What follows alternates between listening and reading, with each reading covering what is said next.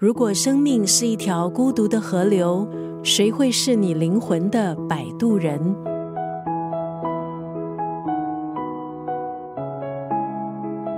今天在九六三作家语录分享的文字，出自英国作家克莱尔·麦克福尔的代表作《摆渡人》。这本书的创作灵感来自于作者对人死后会发生什么事的好奇，还有希腊神话中冥府渡船人故事的结合。麦克福尔在英国文坛是备受瞩目的实力作家，他的作品往往在出其不意的情节架构中感人至深，故事贯穿对人生的思索，还有对人性的探讨。《摆渡人》这部小说讲述十五岁的单亲女孩迪伦，世界一片狼藉，因为她和母亲总是无话可说，在学校也经常受到同学的捉弄。唯一谈得来的朋友因为转学离开，迪伦决定自己去寻找已经很久没见面的父亲。可是，在路上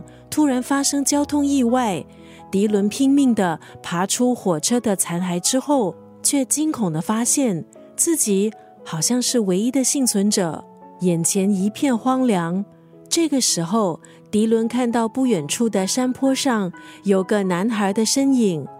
男孩将他带离现场，可是迪伦很快意识到，男孩并不是偶然出现的路人，他似乎特意在那里等候。命运也就从他们相遇的那一刻开始，展开曲折离奇的变化。今天在九六三作家语录就要分享《摆渡人》这部小说当中的这句话：“你之所以相信一个人说的话，是因为。”他说了你想听的话。